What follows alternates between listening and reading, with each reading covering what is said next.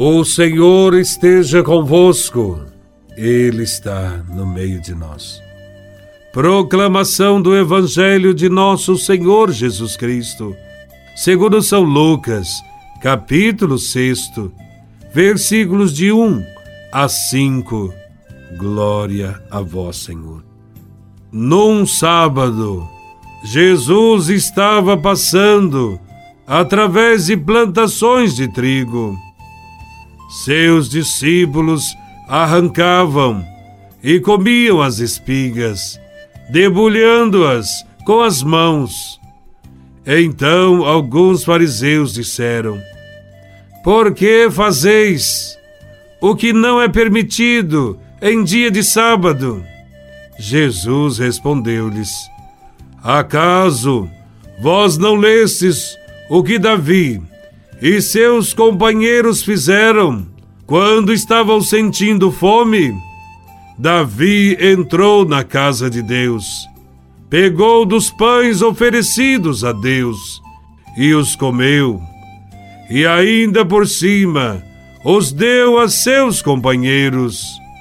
No entanto, só os sacerdotes podem comer desses pães. E Jesus acrescentou: o Filho do Homem é Senhor também do sábado. Palavra da salvação. Glória a vós, Senhor.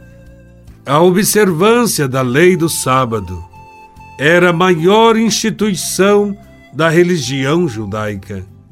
E para isso tinham sido criadas leis extremamente rígidas e detalhadas que proibiam qualquer atividade que se assemelhasse a um trabalho neste dia.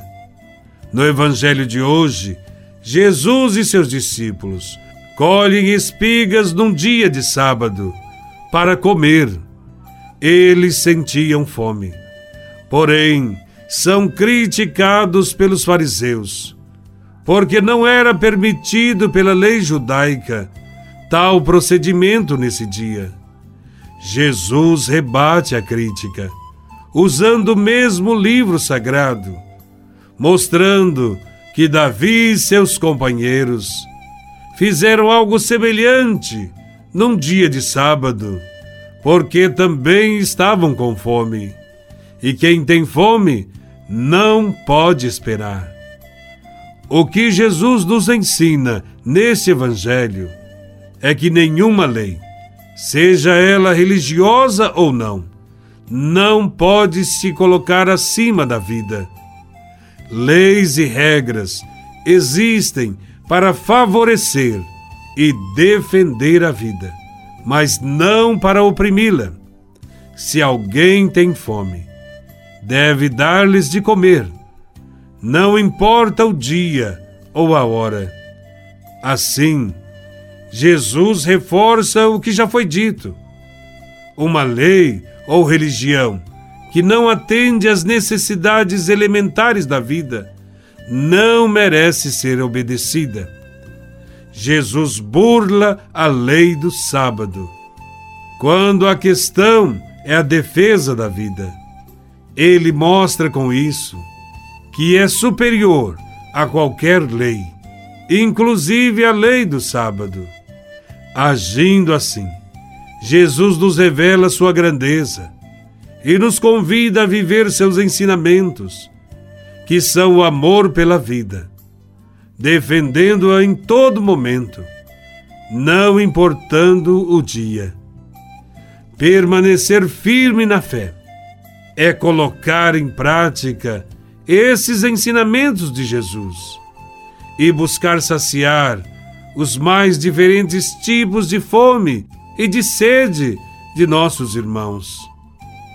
Não devemos fundamentar a nossa fé apenas nas leis, mas, sobretudo, deve-se fundamentar a fé no amor ao próximo.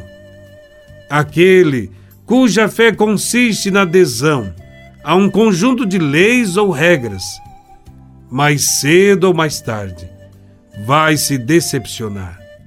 Mas quem aceita a proposta de se comprometer com a vida de Cristo. Este sim terá uma fé inabalável. Nesse Evangelho, Cristo se autodeclarou como Senhor do sábado.